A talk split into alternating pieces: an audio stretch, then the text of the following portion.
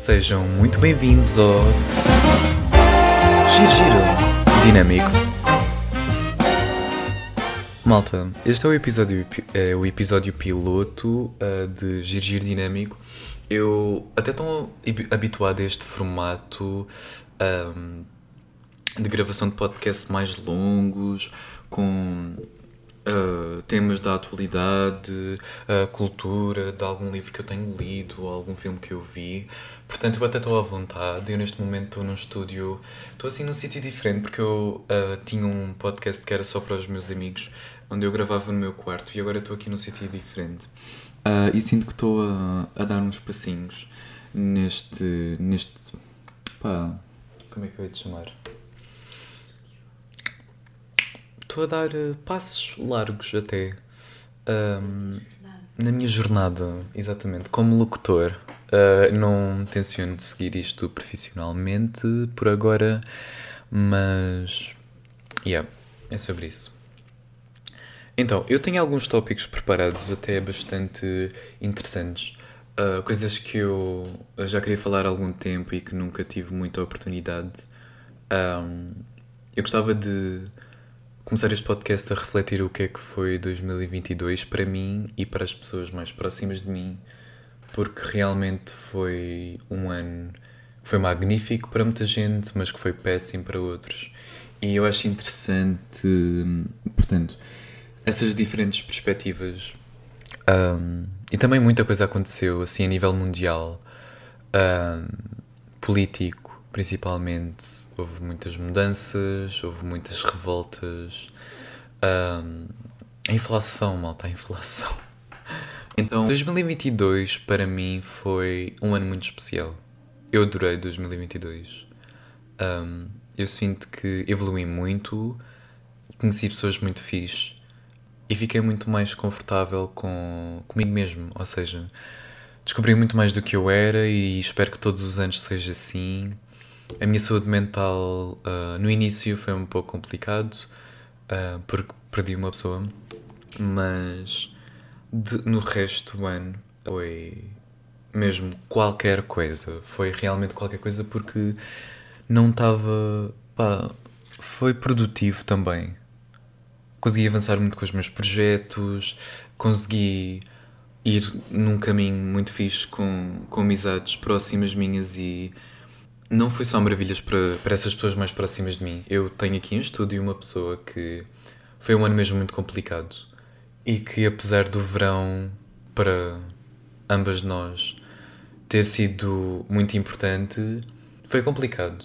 Assim, a primeira metade do ano para ela e foi um pouco difícil acompanhar tudo de uma perspectiva de fora porque são muitas inseguranças que impedem comunicação. E eu não senti isto só com esta pessoa em específico.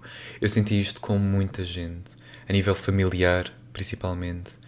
Foi menos difícil, mas óbvio que continuaram a existir eh, aspectos que impediam uma melhor comunicação e que só faziam as coisas mais fáceis. Mas eu tenho um caso de uma outra amiga, amiga minha que foi diagnosticada com depressão este ano e que passou o ano inteiro e que pareceu que a situação dela não estava a conseguir melhorar porque várias situações iriam, iam aparecendo e iriam. Havia umas que faziam mais fácil, mas assim que acontecia uma boa coisa, acontecia uma má coisa. Ou seja, era assim altos e baixos. E eu guardo muito disse comigo porque são pessoas próximas.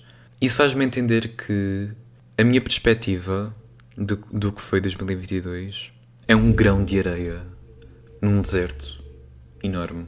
Mas é tipo o deserto do Sara, onde os grãos de areia são finíssimos. Porque essa minha amiga sofreu bastante e eu nem por isso. Eu acho que nós temos de ter isso em mente que. Imaginem, 2022 eh, foi um grande ano para nós mas calhar para os outros não foi. E nós temos que ser impessoais e perceber que não é só a nossa perspectiva, o nosso ponto de vista, as nossas situações, aquilo que nós passamos e ultrapassamos e vivemos e escrevemos que importa. Acho que temos de abrir um bocado horizontes, temos de perceber que é realmente importante ouvir os outros. Um, não, que minha, não que o meu ponto de vista sobre 2022 tenha mudado, mas é importante perceber que, ok, foi um ano complicado, mas foi um ano de evolução. Isso é algo que eu conto sempre. Pessoas mais próximas, assim, quando estávamos já no final de 2022, há sempre esta pergunta entre, entre amigos: Ah, e o que é que achas que 2022 foi para ti? Um, e perguntam e dizem sempre: Ah, foi bem fácil, uh, foi fácil de ultrapassar, foi cheio de surpresas. E outras pessoas, eventualmente, uh, dizem: Não, para mim foi difícil, foi complicado. Mas nós pensarmos, se calhar se estas situações difíceis e que ninguém merece passar por, se calhar essas mesmas situações fizeram-nos aquilo que nós somos hoje. E chegar a este, a este uh, state of mind, né, este estado emocional mais inteligente, vá, é difícil. Demorou-me algum tempo, mas a outras pessoas ainda vai demorar mais. Isso é completamente ok, como é óbvio. Mas realmente, a partir do momento onde nós temos este, esta maneira de ver as coisas, é muito mais fácil. Claro que durante o momento continua a ser complicado, mas depois não vemos como. Ai, que situação horrível, mas vemos mais como. Ok, sofri, mas aprendi muito. E a vida é feita de aprendizagens e, e emoções e energia. Prontos, é, é mais esta a perspectiva no fundo. Um, então, quando eu me lembro de 2022, eu destaco, destaco as coisas de uma maneira de ver mais importante. Não vejo, ah, isto foi bem difícil, foi. Não sei como é que eu consegui ultrapassar sequer, uh, blá blá blá blá blá blá. Não, é mais importante e é, e é mais enriquecedor se nós formos ver. Yeah, eu evolui bastante. Eu sou uma pessoa muito mais feliz agora, porque já passei por momentos muito baixos, então eu agora sei dar valor a momentos mais em cima. Acho que isso também é uma perspectiva fantástica sobre felicidade. Uma pessoa que é sempre feliz na vida não sabe realmente o que é que é, o que é, que é felicidade.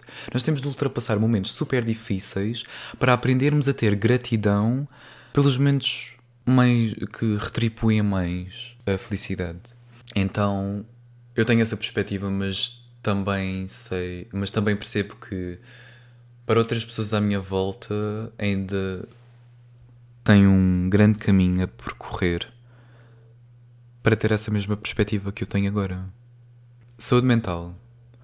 Vamos falar sobre o facto de que o tema, o tópico saúde mental, explodiu completamente. 2020, sem dúvida 2020 com a cena toda de do confinamento, 2021 também, mas acho que 2022 foi assim um grande passo de evolução para normalização de termos um psicólogo, termos um psiquiatra, fazermos terapia, fazermos atividades, qualquer outro tipo de atividades uh, destinado a melhorarmos a nossa saúde mental.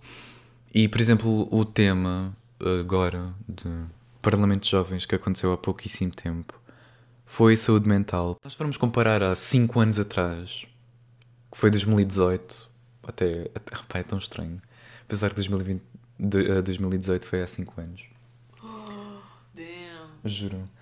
Uh, mas 2000, em, há 5 anos atrás, ou há 6, ou pronto, 10 anos, não tem comparação com a regularidade que nós ouvimos falar sobre este tema.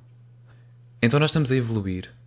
E eu vejo cada vez menos pessoas a alimentar este estigma de ah, esta nova geração são fracos e são muito frágeis e não sei o quê. Pá, acho que isso é tão retrógrado. Fim. Finalmente existe com mais regularidade pessoas usarem a sua voz, erguerem a sua voz para falarem sobre a sua saúde mental. Isso é fantástico, porque as pessoas sentem-se menos sozinhas e é muito melhor para o processo de cura, se nós formos pensar. As pessoas sentem-se menos sozinhas, sentem que têm apoio. Eu acho que a regularidade é muito importante. A regularidade com que ouvimos este tema. Não é? As pessoas sentem-se menos sozinhas e toda a gente fica a ganhar no fundo. As pessoas têm menos vergonha de admitirem que têm um psicólogo, que fazem isto ou aquilo de propósito para a sua saúde mental, eu fico feliz de, por exemplo, saber quem é que eu ouvi no outro dia. Ah, que uma professora minha tinha uma psicóloga e ela disse com tanta normalidade que eu senti-me. Pronto, normalmente as crianças, pessoas menores, né, tiram muita inspiração de, de pessoas mais adultas, pessoas mais, ve mais velhas. E se nós vermos uma pessoa da idade dos nossos pais que fala das mesmas coisas que os jovens falam agora, grande cena. Mas acho que 2022 também arrecadou assim episódios macabros completamente. Tipo Black Friday, mas isso é todos os anos. Os protestos todos uh, sobre uh, que aconteceram após a morte da Massa, Masha, Massa Amini, acho que é assim o nome dela, que foi no Irão. Acho que nunca me irei, acho que ninguém se irá se esquecer sobre isso. Ninguém irá se esquecer desse momento, porque marcou completamente o país e ainda estão a acontecer. E espero mesmo que exista uma mudança, porque elas merecem a mudança. Em termos políticos, tanto em Portugal como no mundo inteiro, uh, aconteceu assim cenas. What the fuck? E isto não tenho de referir, né? A cena toda. Apoiadores do Bolsonaro e uh, aos tiros na rua. Assim, cenas de género. Ou então. casualmente invadiram o Supremo Tribunal, né? No início do ano passado. E, eu, e isso faz-me bem lembrar um livro que eu li há pouco tempo. Que é o The Handmaid's Tale. Malta, leiam o livro. A sério eu amei, boy. Eu li em inglês porque é mais barato e porque até prefiro. Não, não que a tradução seja má, não sei, não posso provar. Mas se, se calhar até é boa, boa, eu não sei. Tenho mais a tendência a, te, a, a preferir uh, livros em inglês porque porque a escolha do vocabulário às vezes faz um bocado de diferença, apesar de serem sinónimos. É as próprias palavras do escritor, estão a perceber?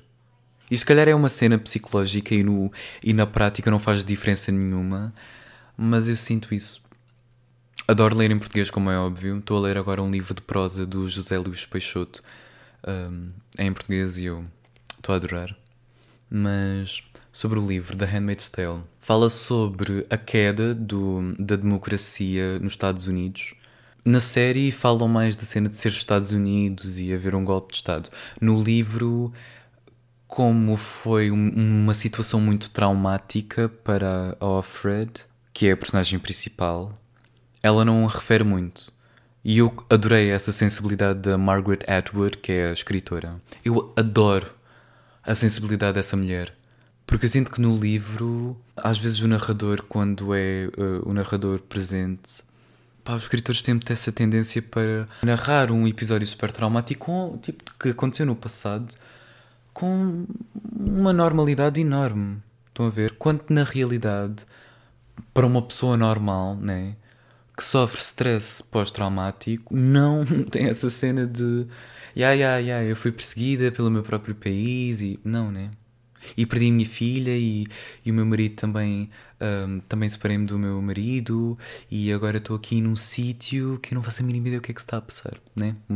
Isto são episódios. É, é uma sucessão de episódios porque a extrema-direita começou a ganhar demasiado espaço, como nós vemos. Então chega dia, a ser portanto, aquele livro assustadoramente vai virar porque realidade. É uma previsão. É tão credível a maneira como ela escreve e bate tão certo. E há, pronto, em países, por exemplo, na Segunda Guerra Mundial foi tal e qual.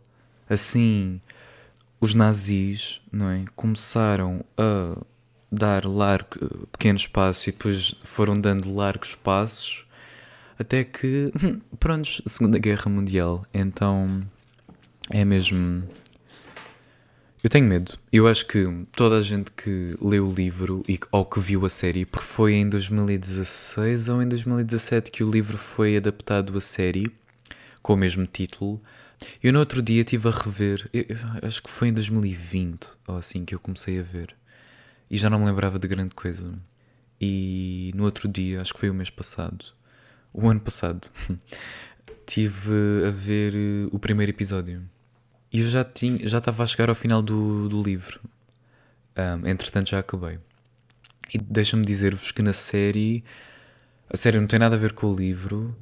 Uh, mesmo até porque no livro, na série eles são muito mais diretos com o que se está a passar no planeta, tipo a questão toda de estamos numa ditadura, houve um golpe de Estado, uh, atearam fogo à Casa Branca e aquilo começou ali uma revolução e eles uh, tomaram controle da cena. No livro não tem nada a ver. No livro ela dá assim. Um, realça alguns detalhes daquilo que aconteceu da perspectiva dela e não tanto ela estava a ver televisão, ela estava em casa, ela estava não sei o quê. Não, ela primeiro foi despedida e não lhe explicaram porquê. Despediram toda a gente uh, na, lá na empresa dela. Ela estava a trabalhar numa livraria, acho eu, onde o trabalho dela era um, passar os livros para PDF, um, passar para digital no fundo.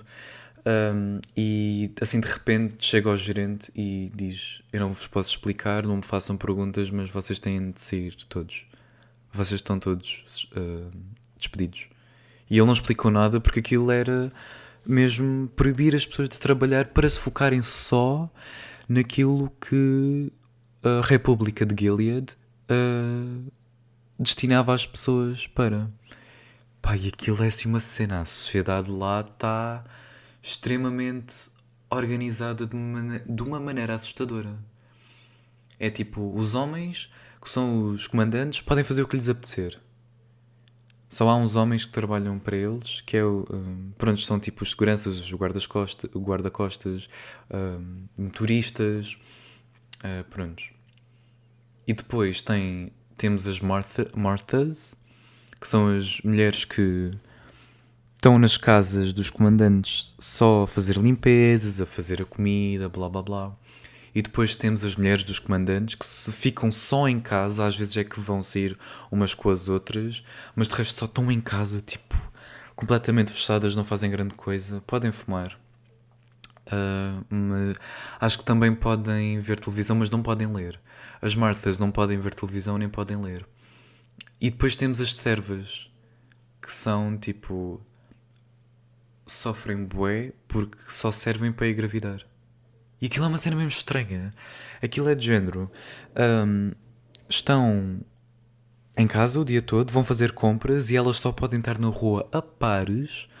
Têm de estar em pares de servas, né? que são as handmaids. Por isso, é que o livro se, uh, se, por isso é que o livro se intitula de The Handmaid's Tale, não é? porque é a história de uma serva e ela e a personagem principal é uma serva.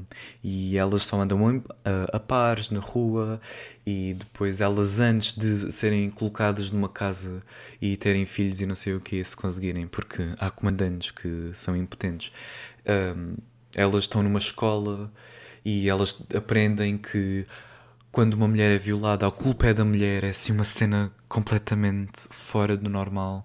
E implantam estas ideias. E quem for opositor batem até a pessoa, até ela dizer aquilo que, que elas querem ouvir, né? que se chamam as um, aunts, que são as tias, que, que só estão lá para checar, estão todas a fazer o, o seu trabalho, vão visitando lá as casas e são aquelas que dão as aulas e não sei o quê. E depois elas dormiam assim, elas dormiam em quartos com cam bué camas individuais. E assim, era, aquilo normalmente eram sempre em escolas e elas dormiam um, em ginásios e depois elas tinham aulas mesmo lá nas salas e não sei o quê.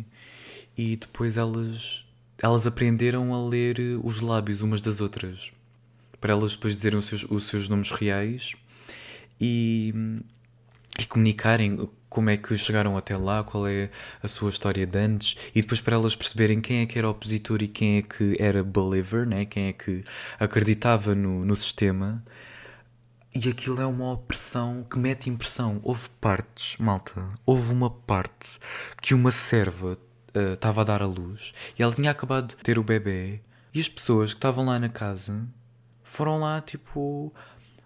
A tia pegou no, no bebê, que tinha feito o que tinha sido a parteira, pegou no bebê e depois as pessoas, os, os convidados que estavam lá à espera que ela tivesse o bebê um, entrar no quarto, alguns ainda a mastigar. Eu lembro-me de, de Alfred a referir isso, ao narrar essa cena. Pessoas ainda a mastigar, a dizer ah, que bonito, não sei o quê, e a pegarem sem pedirem autorização, não sei o quê, como se o filho não pertencesse à Janine, que é essa, essa moça que teve o bebê. Não é a personagem principal. E depois aquilo é tão estranho porque as mulheres do, dos comandantes também fingem que estão a dar à luz, também fingem que estão grávidas e não sei o quê. Para elas, porque elas são estéreis. Estão a ver? Então elas fingem, tipo, o comandante engravida a serva, mas a própria mulher do comandante está presente no ato sexual the whole time, o tempo todo. É bem estranho. E depois ela finge que está grávida, finge, ela até chega a fingir que vomita não é para ela sentir que está mesmo a fazer o papel de mãe e que ela é que está grávida.